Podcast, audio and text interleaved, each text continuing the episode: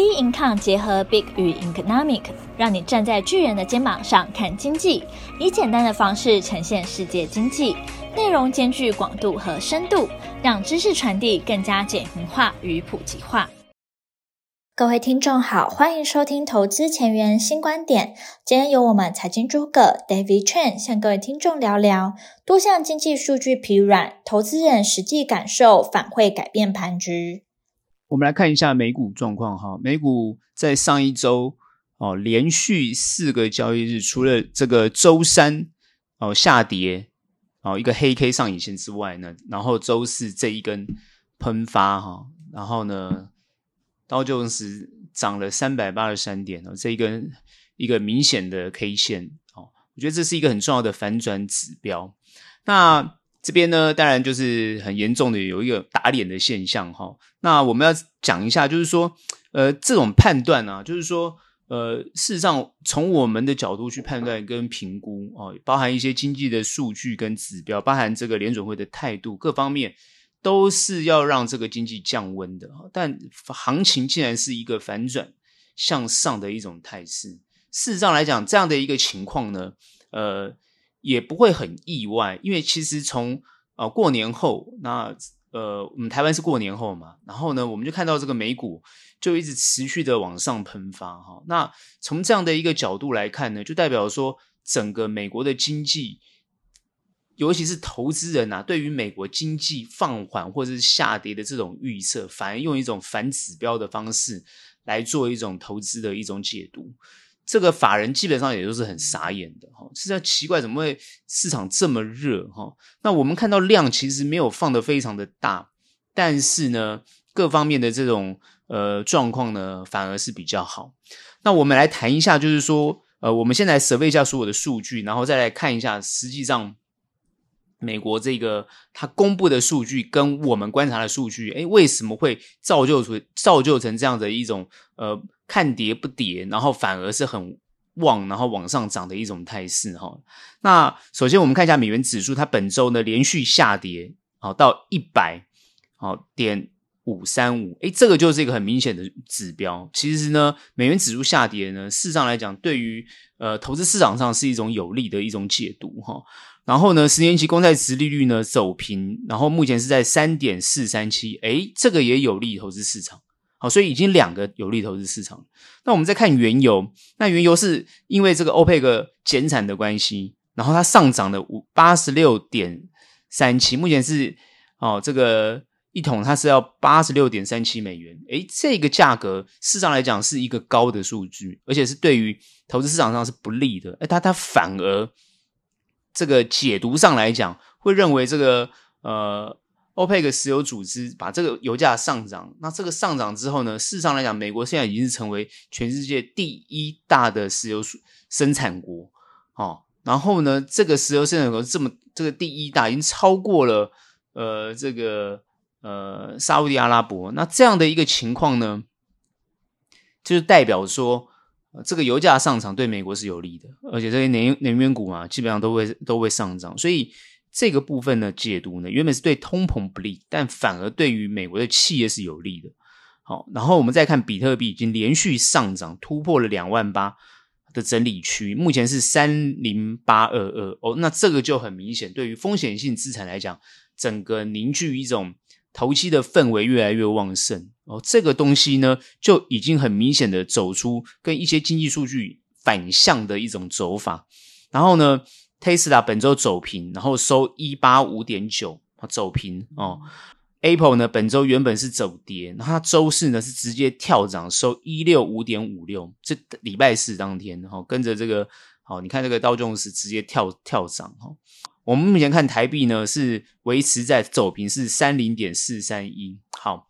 那这样的一个数据已经很明显的告诉我们，就是说美国现在因为呃费半其实它修正，但是呢修正的并没有呃等于说从修正呃跌下来修正之后，会慢慢的往上哦走，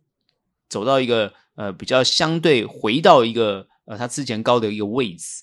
nesta 也是产生这样的一个现象，因为之前道琼斯是比较落后，现在慢慢又走回来哦。现在呢啊、我们明显看到呢道琼斯现在是。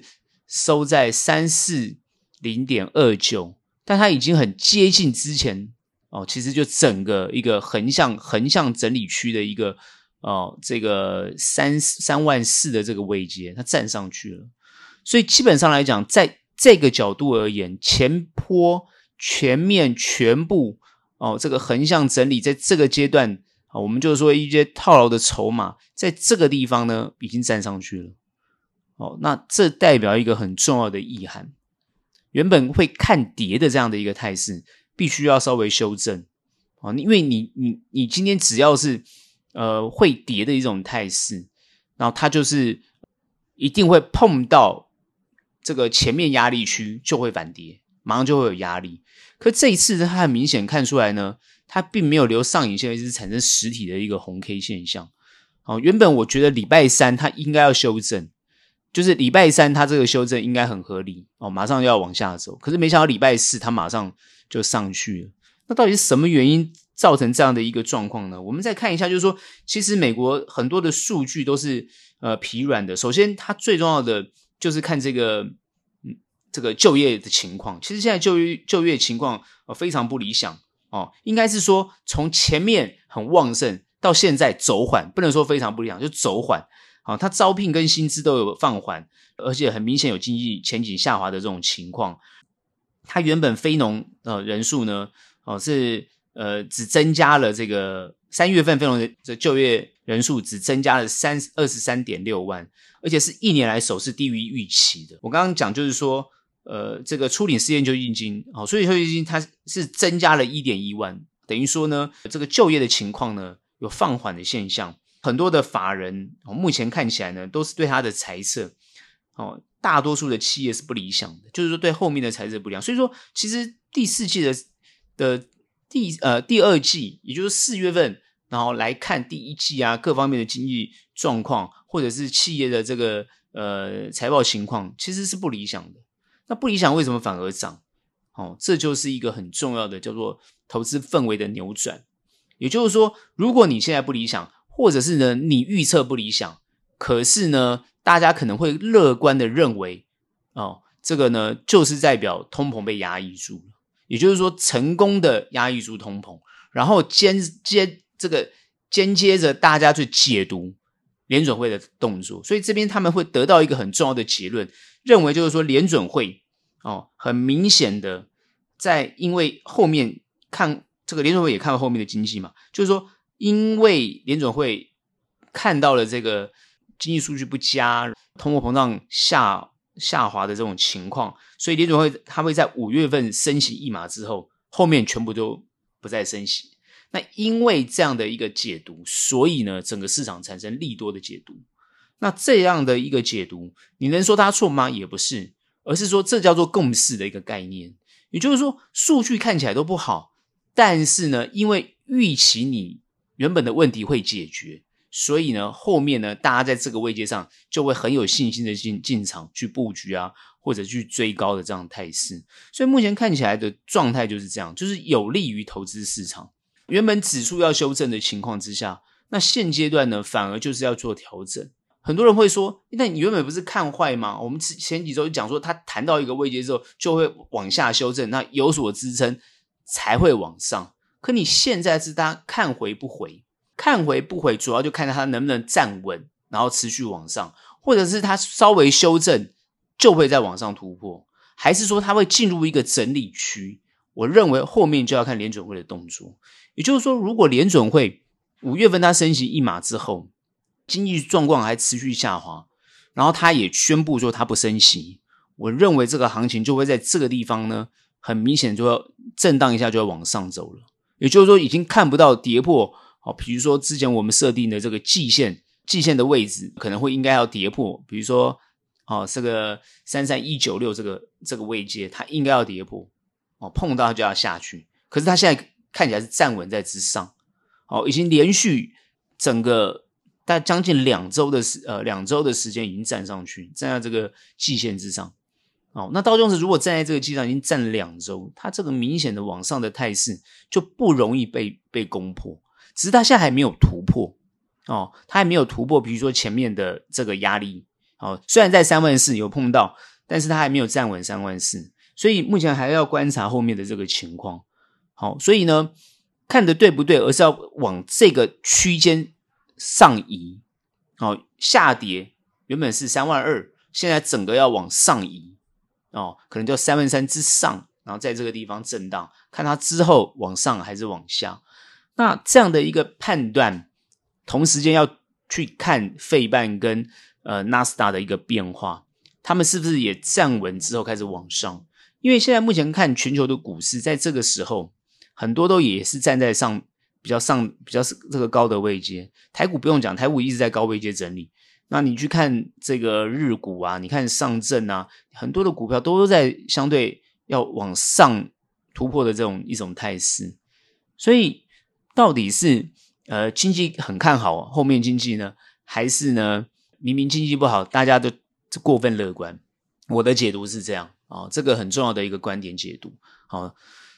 我的解读就是经济。全是全全球后面的经济状况不好，大家可能会认为修正可能是第一季啊，也就是说二第二季修正，因为现在看起来很多的这个不管是观光旅游、消费各方面啊，或招聘各方面慢慢都复苏。我刚刚讲过，还是疫后复苏，所以大家的主观意识会生活上感受到，就是说，OK，你价格变贵，可是你很多的这个实体上的感受是经济复苏。实体上感受，好，比如说店家增加，哦，物价虽然比较高一点，可是消费人意愿变多了，诶，工作也比较好找了，所以它整个气氛上来讲，就对后面有信心。也就是说，实体上大家是对后面有信心，可是数据上看到都是不好的，这个是人感受的问题。也就是说，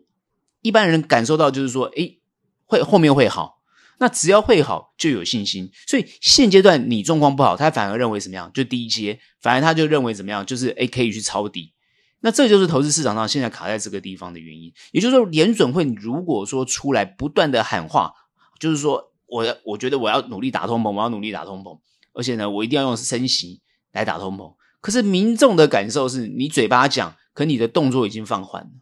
除非你今天升两码持续哦。呃，这个不是五点一，持续往五点五啊六去去迈进。如果你是用这样的态度，那当然会压住所有人的信心，因为你的动作很实际。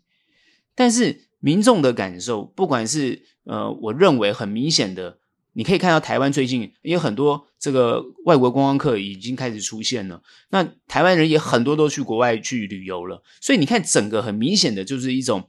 大家的感受度都会觉得，哎，经济要复苏了，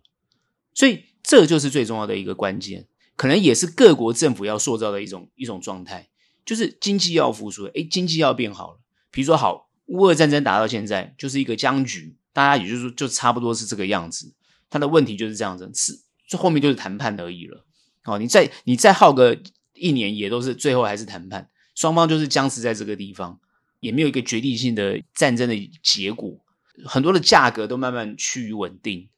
哦，所以它就是世界的格局就变这样。原本原本不确定性变得确定性，那当不确定性变确定性之后，它慢慢就会恢复。比如像之前这个银行倒闭的问题，哎，联准会的出手，还有各国央行的出手，啊，不管是呃这个瑞士的央行啊，还是呃你看德国，他们就是直接动作，然后也就是民众觉得。政府有能力解决这种所谓金融危机或者是银行危机这样的问题，所以有信心嘛？有信心他之后，他自然而然他的投资就会比较大胆，他就比较敢输。所以这就是我认为很明显，就是一般投资人或是大部分投资人的这种对后面乐观而产生投资的信心所创创造出来的一种盘局。你联准会再出来怎么压，有点压不住。所以我之前一直讲到，这是联准会的。操作的盘，可是目前看起来是市场带动了联总会在做这样的动作。我们有时候观察经济的状况，有可能就是市场去带动的，是没有错。好，所以有时候你会说：“哎呀，这个分析准啊，或不准啊？”事实上也很难说一定准。我们只能从法人专业的角度去看，然后从这个呃经济专业的角度去看。但是有时候你会市场上有时候会集体的意识或集。群体的意思，它就会让结果产生转变。大部分的法人，他看到的是用数据，用很实际的财报，用很 实际的这个经济发展的的预估啊，或是经济发展的模型来去推估后面的走势，当然他会比较保守。所以，我们到现在看到很多法人的预估还是趋于保守，都认为投资要趋于保守，觉得这个地方过热。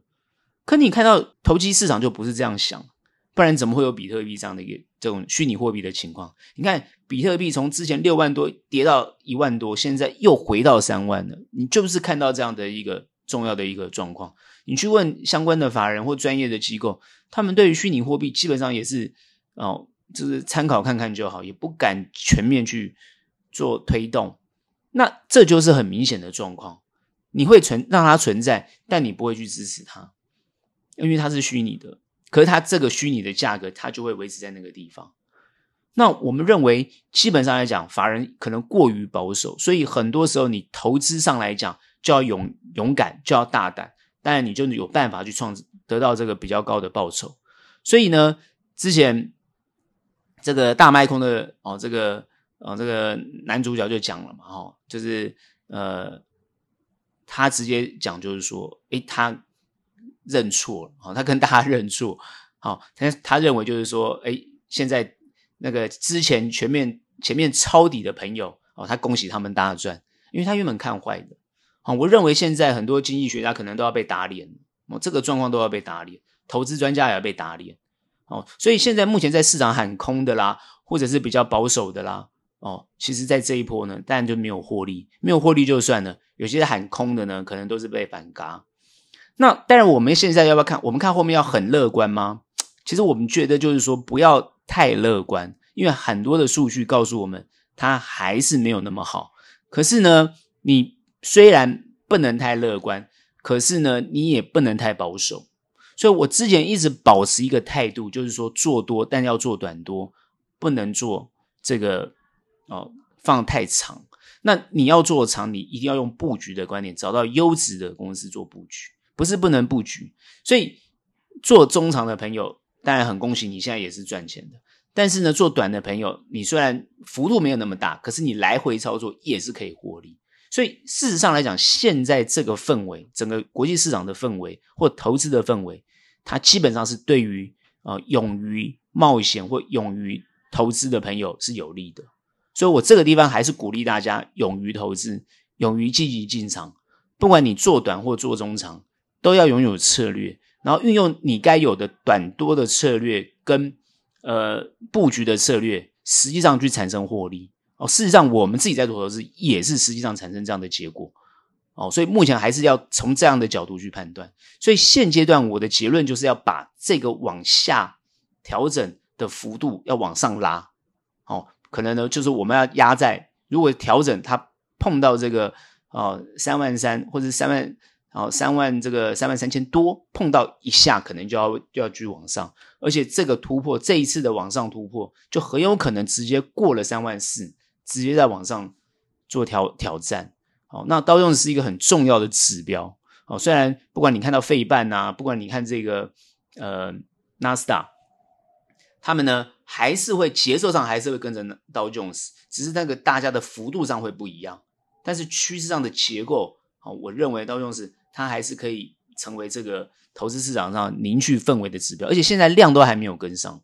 如果量放出来的话，哇，那整个。这个要跌的态势，很有可能就不是 FED 可以控制的了。好，所以我认为现在各位要记得一个概念，就是说现在还是处于一个啊比较高的利息的这个氛围上当中。哦，所以虽然我们乐观、勇于冒险、勇于积极进场，但是还是要保有一个呃谨慎的心。原因在哪里？因为现在还是一个利息比较高的氛围当中，而且才刚过了这个一些银行的这个一些风暴的问题。那你你这些银行风暴的问题，现在只是暂缓而已。好，很多专家预估，银行不是只有现在这个问题解决，它后面衍生一个比较大的问题，就是信贷紧缩的问题。那如果信贷紧缩的话，那对于后面想要再投资的一些中小企业或是一些企业来讲就不利。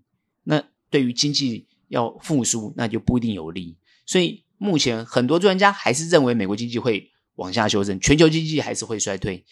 但是。慢慢的，它就是趋于变好，哦，因为我们看到很多包含这个呃 PPI 的数据啊，哦，PPI 的数据现在也是变不好，哦，都是变不好。可是这些变不好的情况之下，反而是有利行情哦，因为呃，这个呃生产哦生产指数啊，三月份的生产指数啊，它四点九是降到二点七，那核心 PPI 它是四点八降到三点四。你看这些数据都是不好的哦，生产生产生产者的制造指数它是不好的，那不好的反而对于大家觉得，诶，通膨控制住了，反而是正面解读。我觉得现在是这样的一个态势，那大家对投资上有信心，行情自然就上来哦。所以呢，目前我们的操作特策略，短还是要从用短多的方式，然后反而呢，你布局的部分呢，可以慢慢去增加了哦。之前可能要找一些优质、更优质的公司，现在呢，大概优质的公司你就可以开始布局哦，慢慢的把你的部位呢可以增加哦。前阵子呢。很多人还会觉得减少部位放在比较安全的地方，现在可能要慢慢移出来了。哦，因为投资氛围已经回来了，所以目前这个节点上来讲就相当的关键。好，这边呢就是我们对美股的看法。台股在这五个交易日呢，呃，前面三天当然都是红 K，然后呢礼拜四呢有一一个跌的黑 K。哦，今天礼拜五呢是涨了一百二十四点，然后成交量呢放大到两千四百九十六亿。然后呢，基本上当然留了一个小小的上影线，但基本上还是一个往上的一个态势。那今天我们去看这个行情，基本上台股已经在横向整理，好，将近呢两两周多的时间哈。那其实呢，礼拜一到礼拜三这三根红 K，其实也是非常小幅的往上，也就是说它还在一个横向整理的这个一个横向的盘里面。横向的盘局里面，哦，上涨的幅度都还是相对小，而且马上又被一个礼拜四一根修正。整个趋势来看呢，基本上呢，当然是提这个节奏上还是跟着美股的节奏走，但是位阶上来讲呢，表现的还是在高档上整理的一个一个情况。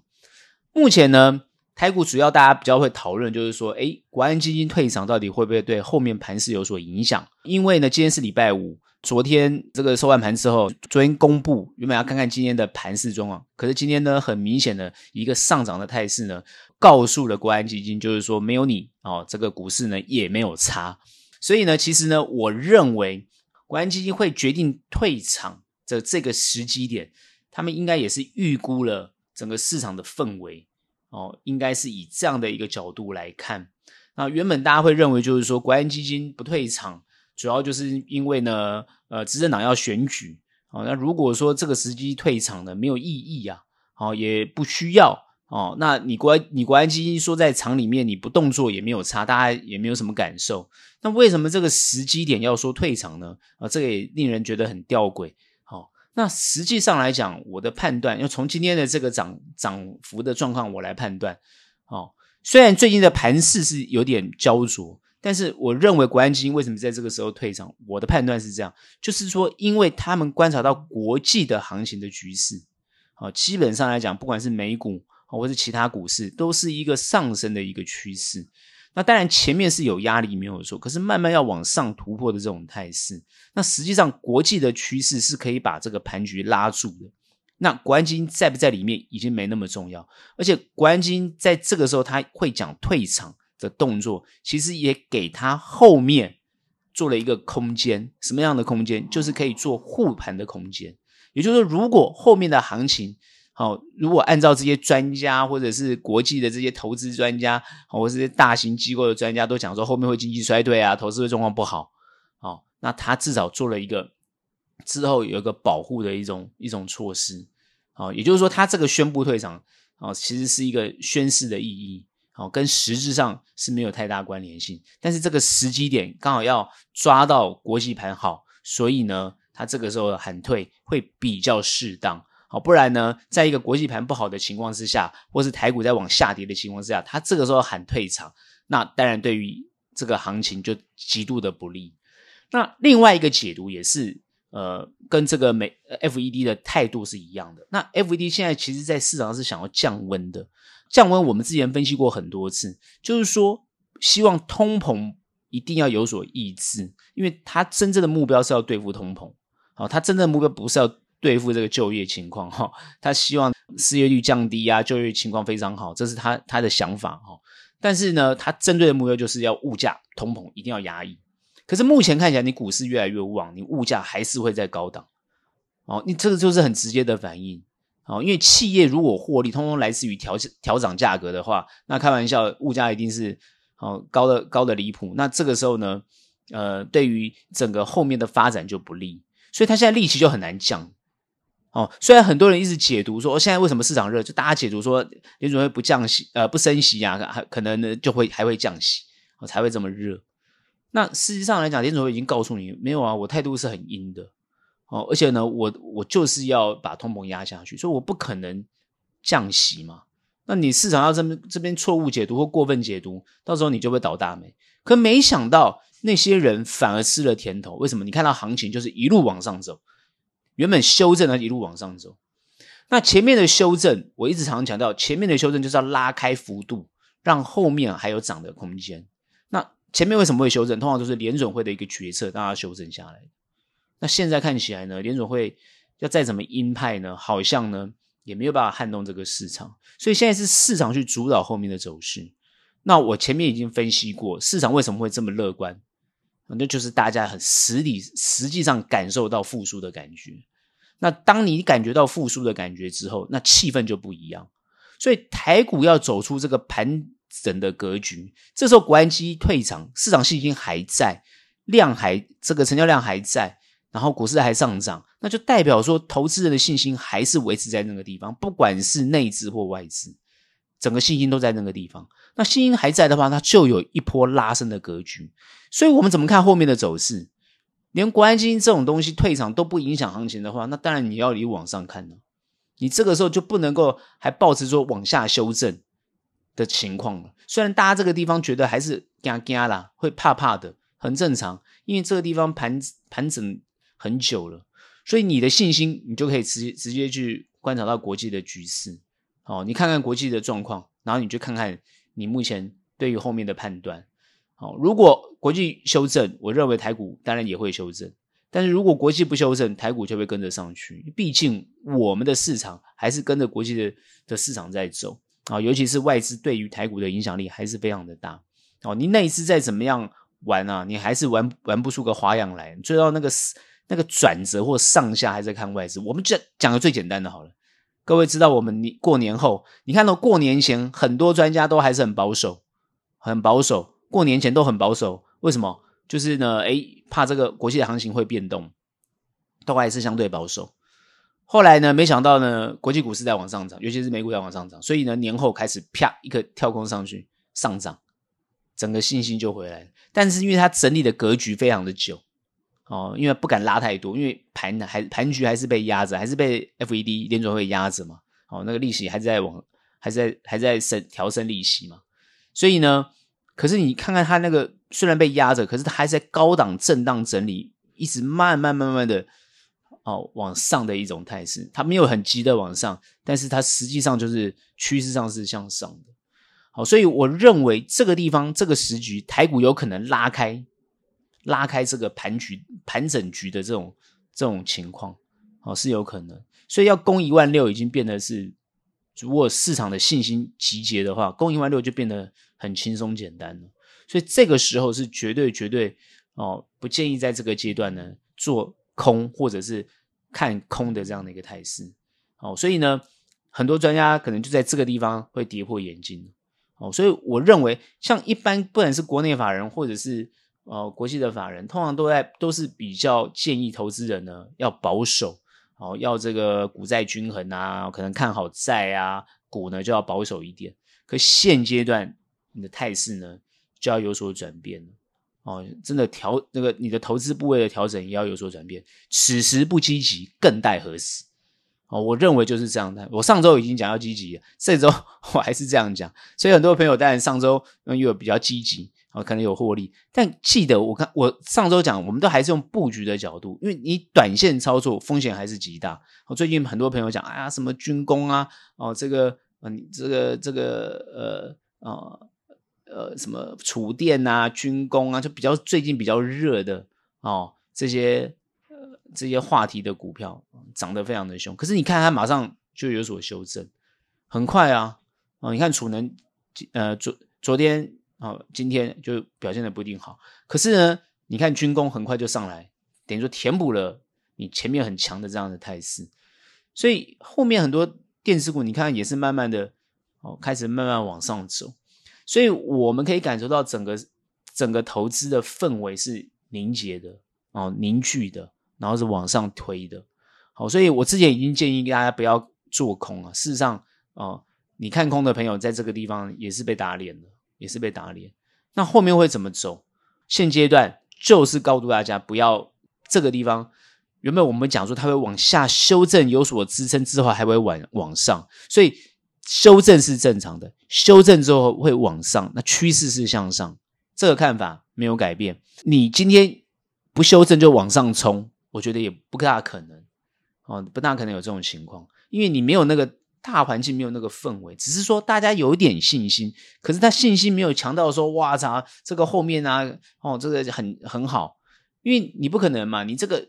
高的利息还有通货膨胀的压力，就还是压在那个地方嘛。但我认为这样的一个态势对未后面不是不好。那很多人会讲说，哎，财报出来会不佳，马上这个就见真章了。哦，那可能个别公司表现就会有所修正，但是财报好的公司反而会趁这一波大家信心而往上冲刺。哦，这是很明显的看得出来的。所以大家会觉得说奇怪，最近好国安基金退场，又有这个二十几家的呃军工会来台湾，还拉抬了整个军工的股价，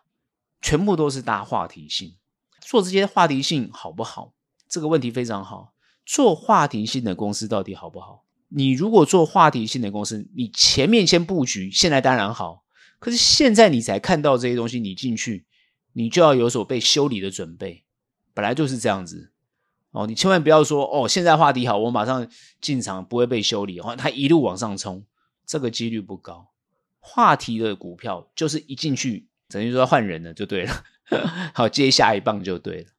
哦，所以话题一出来就要接下，你就要看这些公司的体质怎么样。哦，有没有特别的不错，或者是啊，真的有未来发展性？通常有话题，就是它就是有未来发展性才会有话题。好，这个就是很明显的一种状况。所以呢，如果有未来性，发展也不错，当然你可以去持有它。那我觉得还是要保持一个比较谨慎的心啊，哦，还是要有一种风险意识。那毕竟呢，它是整个被推高的。好，所以呢，你的操作还是比较谨慎一点。好，不能就是有一种想法，就是说我就是一定看好它，然后我一路抱到底，不应该是这样子。可以布局的股票，那你这个时候就要积极的赶快布局，因为它很快的行情反转之后，整个很多公司被带上去之后，你的那个布局的公司，它很快也会带上去。这就是跟市场氛围有关系。好，目前很明显的从国际到台湾，你可以看到市场的那个。热络的氛围是慢慢在凝聚跟凝结。前一波呢，整理这么久，为什么在这个地方爆发？其实很简单，就是看回不回的情况之下，然后信心又凝聚，很快就会往上走。很快往上走，是不会很急呢？我认为也不会太急，就是说行情不会让它走太急。所以各位要慢慢看到，是说它是一个缓升的这种态势，缓升的态势反而是对大家比较有利。过程当中有点震荡，我觉得没有太大问题，反而让它慢慢上去，我觉得是有利的。目前台湾的政治局面最近看起来，你看国安基金退场都不影响股市的情况之下，我觉得目前看起来还是对执政党比较有利，因为毕竟在野党还没有整合整合完成，所以呢，他要选上在野党要这次要能够选得上的话，还是要经过比较大的努力啊，因为毕竟哦，比如说还有柯文哲这。百分之二十的这个选票，哦，他会不会在一党会集结嘛？不一定，哦，这个这个是很很正常的一个一个现象。虽然呢为数不多，但是它就是一个关键。毕竟两边是五五坡嘛，往哪一边倒，哪一边就就胜选。好，这是这个是 很实际的问题，哈。但是因为现在我常常讲，我常常讲说，现阶段的状况是对执政党有利。那如果说整个经济复苏，大家实际有感觉，人民有感受，然后呢，诶，对执政党又有利的话，那整个趋势呢，哦，就会偏向执政党，在党就会很难选，哦，所以呢，现在目前看起来就是这样的一个状况，不是那么容易的，哦，现在这个后面的的选举啊，还是会牵动整个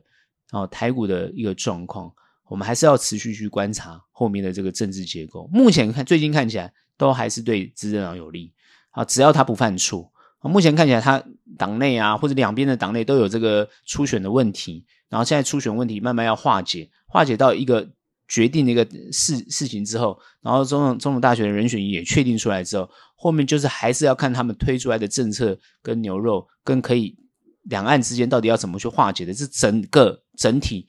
总评估，然后才能去分析出他的选票落点会在哪边。当这个选票确定的时候，那政权的一个状况，然后对于经济之间的关联性，那整个它才会有一个比较明显的轮廓。哦，那最重要就是我上周讲的，要有解决问题的能力，也而且要有效率。如果说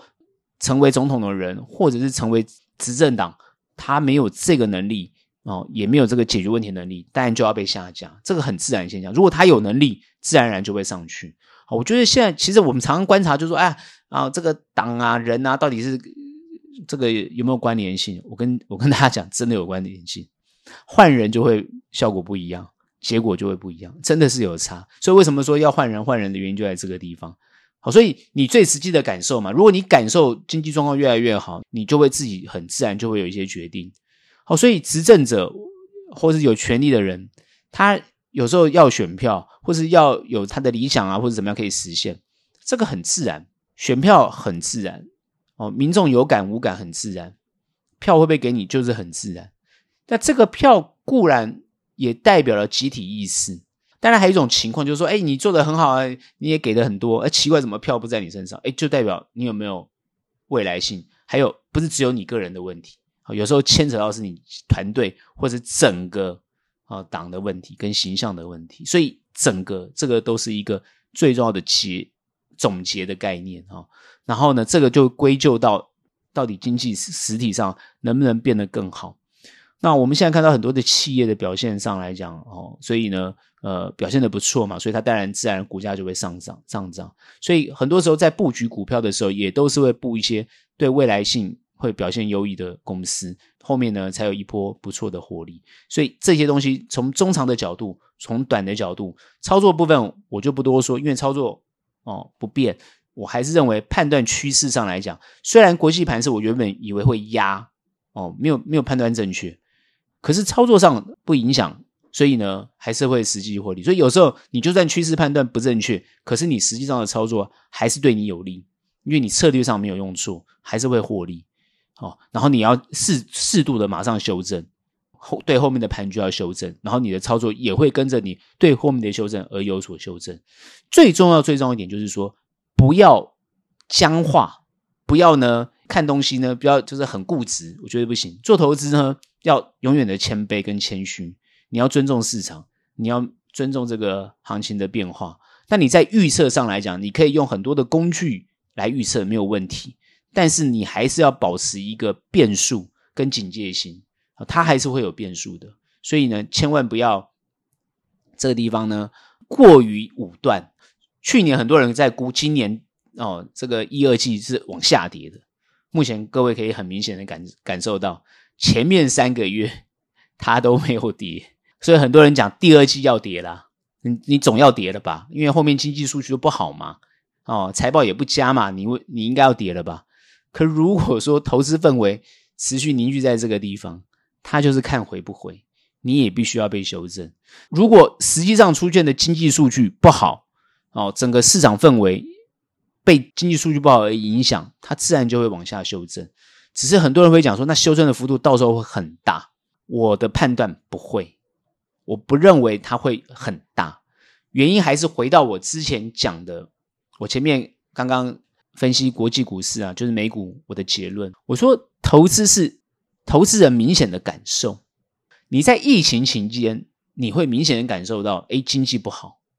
可是疫情后，你可以感受到出国，你可以感受到最近订餐都没有位置，你可以感受到，哎，物价虽然上涨，可是民众消费还是很踊跃。你就你就会明很明显的感受到，哎。很多商家也慢慢恢复了，以前倒闭的，诶，怎么现在有换了新的店家了？你会买明明明显的感受到一些复苏，这时候你的信心就会回笼，所以这是整个一个叫信心盘，哦，跟你实体上的数据就是会不一样。那你到底要看实体上的数据，还是看你自己感受的东西？我认为人会看自己感受的东西，因为数据是冰冷的哦，人实际上是有热度的，所以他会感受到这个行情。好，所以我觉得这个地方呢，好，你的你的判断呢，就不要那么的僵固，你随着这个行情的变化，跟着这个行情变化来做决策，我觉得会对你的投资呢会比较有效益。好，那这是我们对于后面台股的看法。今天节目就到这边结束，喜欢我们欢迎订阅，有任何问题、任何想法，欢迎到脸书专业以及 Instagram 跟我们做交流。那我们下期节目见，拜拜。